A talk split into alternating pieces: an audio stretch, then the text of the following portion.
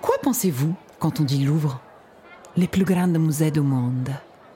Les chefs-d'œuvre, les salles magnifiques? La Joconde. Paris. C'est vrai que quand on parle du Louvre, on pense à tout ça. Mais parmi tout ce qui est possible de raconter sur ce dernier, que ce soit en parlant des œuvres, des artistes ou des collections, nous allons prendre aujourd'hui le pari de vous parler d'un Louvre insolite. En parlant des gens qui ont fait son histoire. Revenons à sa fondation entre 1190 et 1202. Nous rencontrons un des rois les plus aimés de toute l'histoire médiévale, Philippe II de France, également appelé Philippe Auguste, qui devient roi à seulement 15 ans. Philippe Auguste décida de faire construire une forteresse pour défendre Paris des incursions normandes et éleva une nouvelle tour. Certains croient que le terme Louvre dérive précisément du nom qu'il donnait à cette construction, l'œuvre. D'autres pensent que Louvre vient du latin lupara, et d'autres que le nom provient de l'ancien anglo-saxon léouard, qui signifiait forteresse. Forteresse de par le fait que Philippe Auguste achevait la construction de la tour neuve à l'entrée ouest de la ville. Même si Philippe Auguste ne s'occupait en soi que d'une seule tour, il fit en revanche beaucoup plus dans la ville.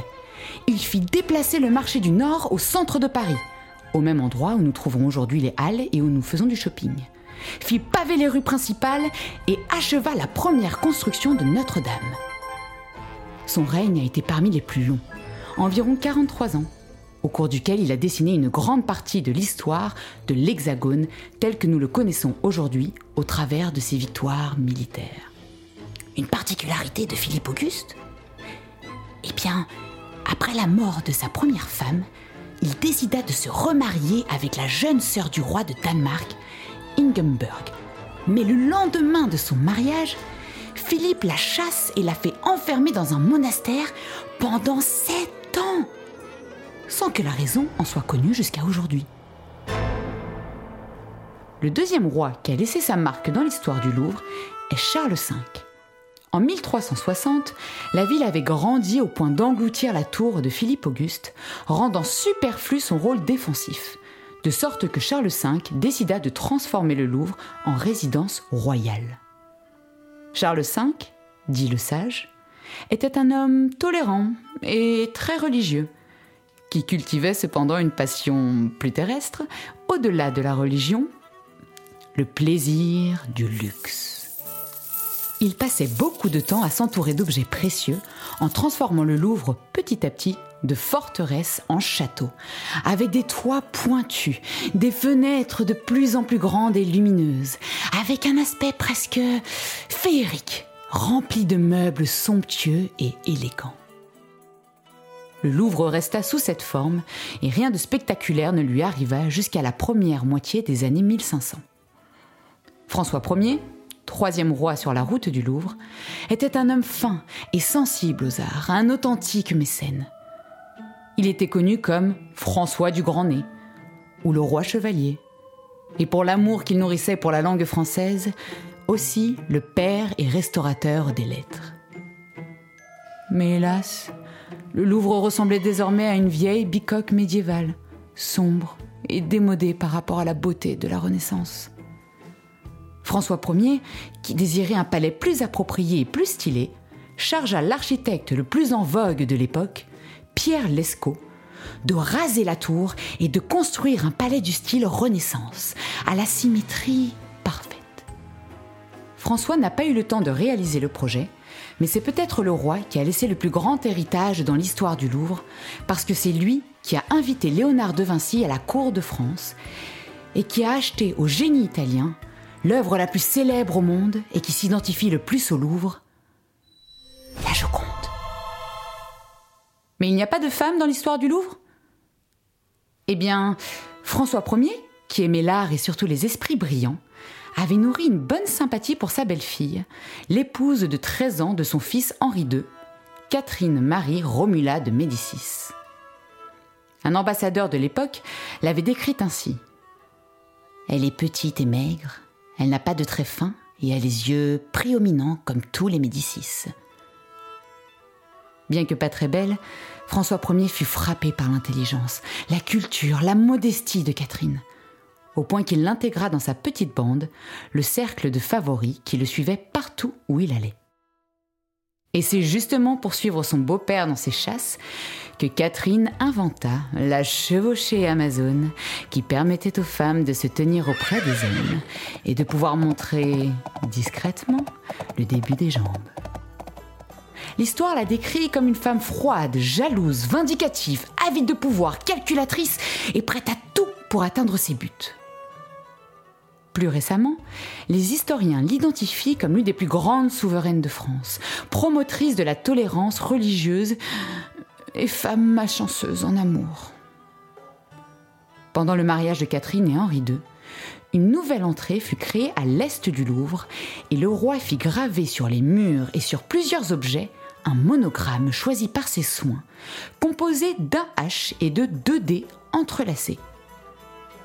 On pourrait croire que ces derniers signifient deuxième pour Henri II. Mais selon une rumeur de la cour, cela pourrait être pour Diane, la maîtresse du roi. Le monogramme est encore visible sur certaines façades du Louvre.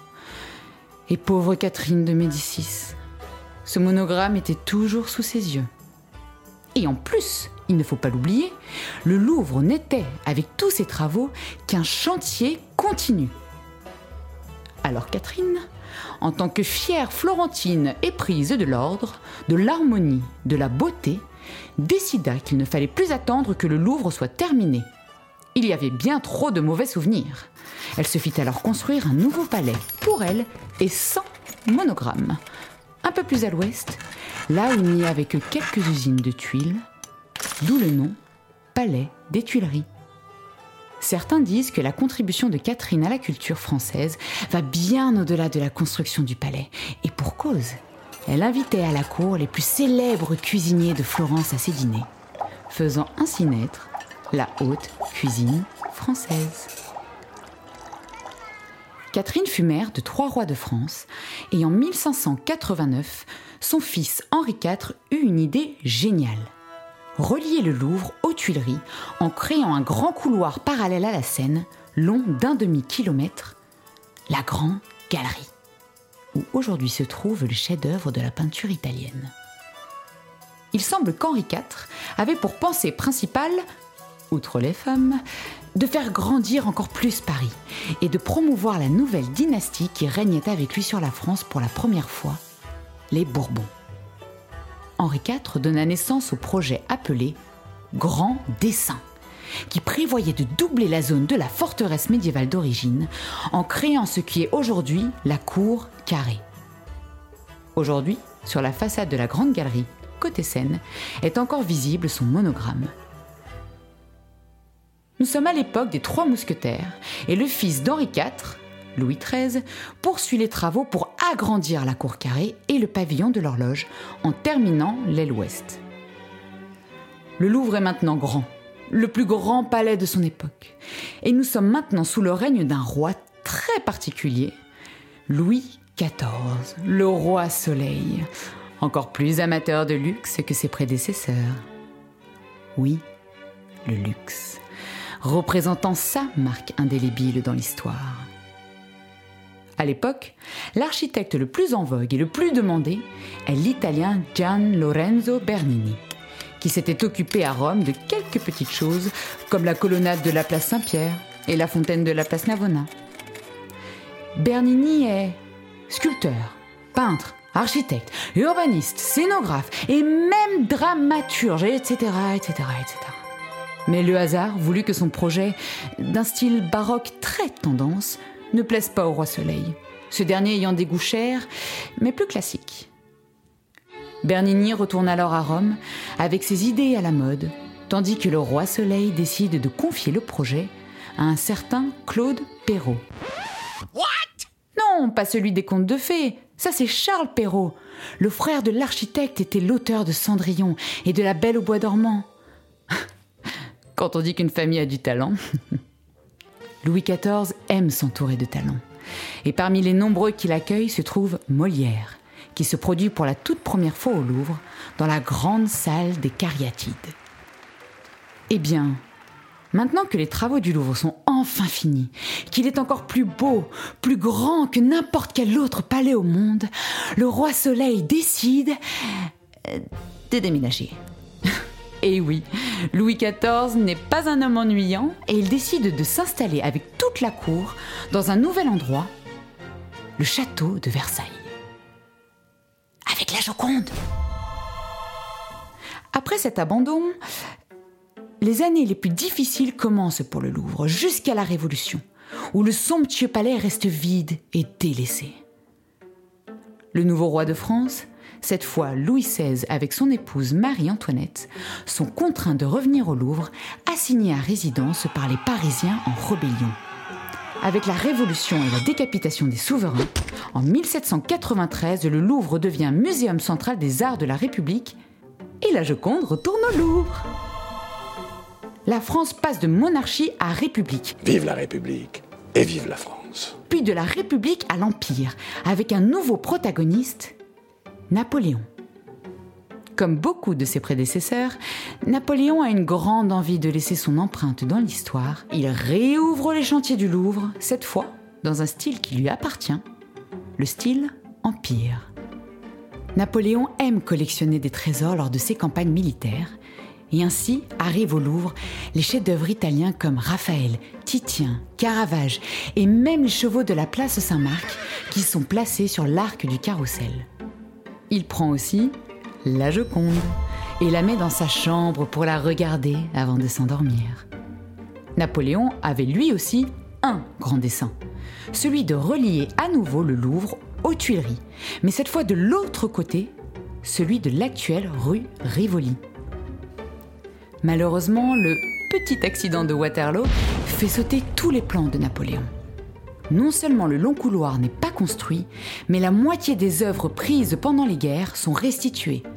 La Joconde revient au Louvre et les chevaux de Saint-Marc galopent à nouveau vers Venise. Aujourd'hui, sur l'arc du carrousel, à l'entrée des jardins des Tuileries, se trouve un quadrille de chevaux qui ne représente pas les victoires de Napoléon, mais qui représente la paix. La France passe de l'Empire à la République et de la République à l'Empire. En 1857, le nouvel empereur est Louis Bonaparte ou Napoléon III. Victor Hugo l'appelle gentiment le Petit et le décrit ainsi Louis Bonaparte est un homme de taille moyenne, froid, pâle, lent, qui ne semble jamais tout à fait éveillé. Il est un personnage vulgaire, puéril, théâtral et frivole. Le Petit complète le grand dessin de Napoléon en reliant le Louvre aux Tuileries du côté nord grâce à l'architecte qui a le plus changé le visage de Paris, le baron Haussmann, un expert en démolition. Pour unir les deux palais, Haussmann fait raser, en un seul jour, le quartier qui s'y dresse, emplacement où se trouve aujourd'hui la pyramide. Il fait donc expulser tous ceux qui y habitent. Et parmi les familles des expulsés se trouve celle de la famille Renoir. Un de leurs enfants, le peintre Pierre-Auguste Renoir, ne développera alors jamais aucune sympathie pour l'architecture haussmannienne. Le Louvre accueille souvent des événements et des expositions, mais l'un d'eux est le plus important de tous, le Salon des Beaux-Arts. À l'époque, celui-ci est un concours artistique qui se déroule au Salon Carré avec un jury composé d'académiciens des Beaux-Arts. Le salon est l'événement mondain de l'année, auquel participent tous les artistes français. Le public y fait la queue pour voir de nombreuses œuvres exposées et le vainqueur est récompensé par l'empereur lui-même. En 1863, le jury, ayant des goûts extrêmement classiques et conservateurs, ne voit pas d'un très bon œil les œuvres des nouveaux artistes, pleines de couleurs et de nuances, et les académiciens rejettent plus de 3000 tableaux. Le scandale est énorme et est appelé le grand refus. Les œuvres d'artistes comme Édouard Manet, Paul Cézanne, Claude Monet, Camille Pissarro sont en effet refusées parmi des milliers d'autres. Napoléon le Petit risque une révolte populaire et pour ne pas perdre le trône, il organise une exposition ouverte à tous, de peintures exclues, le Salon des refusés. Napoléon le Petit réussit à éviter le soulèvement populaire à ce moment-là, mais malheureusement quelques années plus tard, son empire tombe avec la guerre de Prusse et pendant les mois de la Commune, les Parisiens brûlent le palais des Tuileries et en partie le long couloir. La République est donc définitivement installée. Ah, que faire des restes du palais des Tuileries? Le nouveau gouvernement décide de s'en débarrasser et de le démolir, coupant définitivement les ponts avec le passé.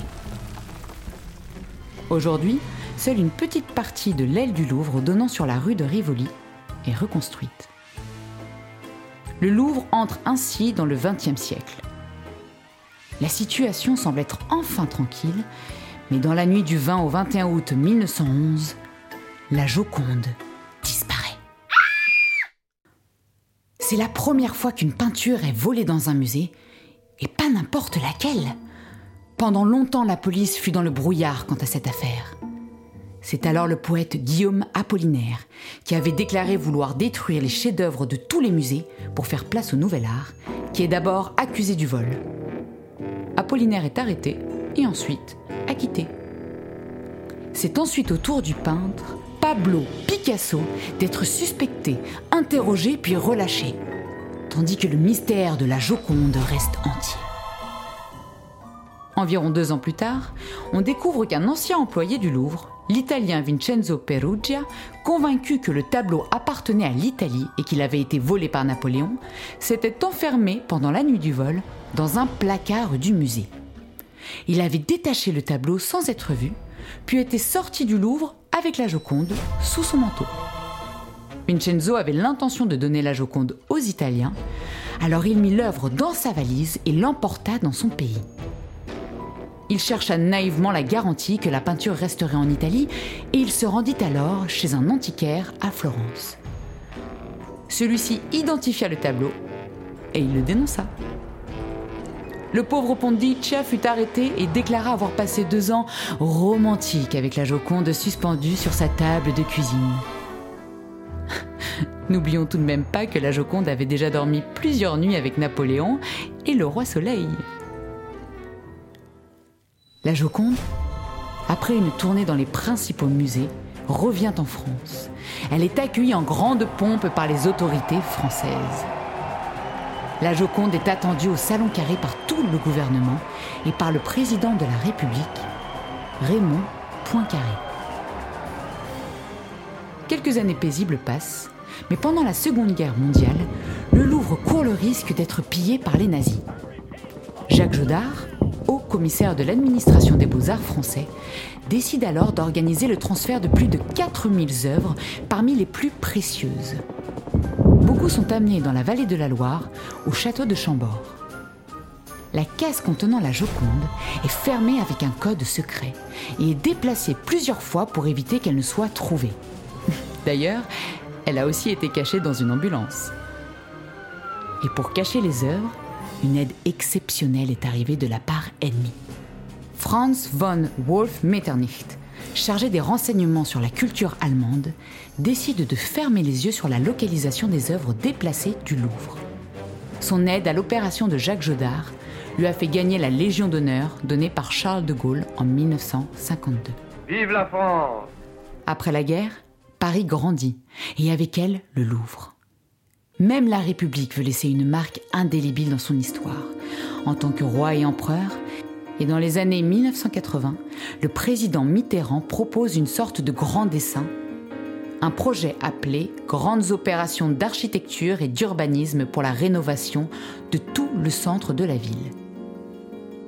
Le projet est confié à l'architecte japonais Leo Min-pei, avec un réaménagement drastique de la cour intérieure, la cour Napoléon.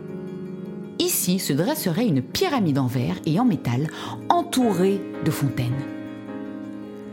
La pyramide est aujourd'hui l'entrée principale du musée et en réalité est une entrée à une ville souterraine, le carrousel du Louvre, avec des magasins, des bars, des auditoriums et des librairies, illuminant tel un puits de lumière. L'innovation et le style contemporain de l'architecture qui brise le style impérial du Louvre a été considéré par certains comme un véritable coup de poing dans l'œil. Mais malgré cela, La pyramide et l'atrium souterrain sont achevés en 1989.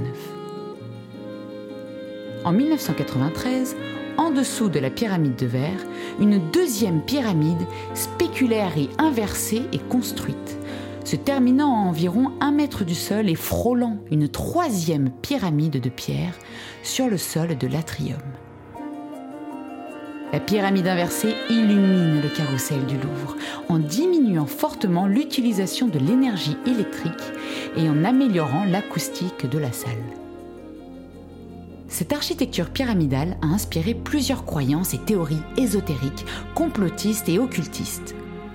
Le chiffre 3, la théorie des 666 vers, qui en réalité sont au nombre de 673, la forme pyramidale qui est le symbole millénaire de la spiritualité, sans oublier Dan Brown qui en a fait l'un des symboles du Graal dans le Codex Da Vinci, augmentant encore plus la légende. Et quelle légende Et maintenant, à quoi pensez-vous quand on dit Louvre?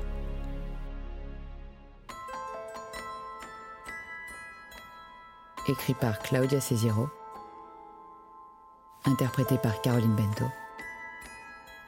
produit par Cosmonaut. Música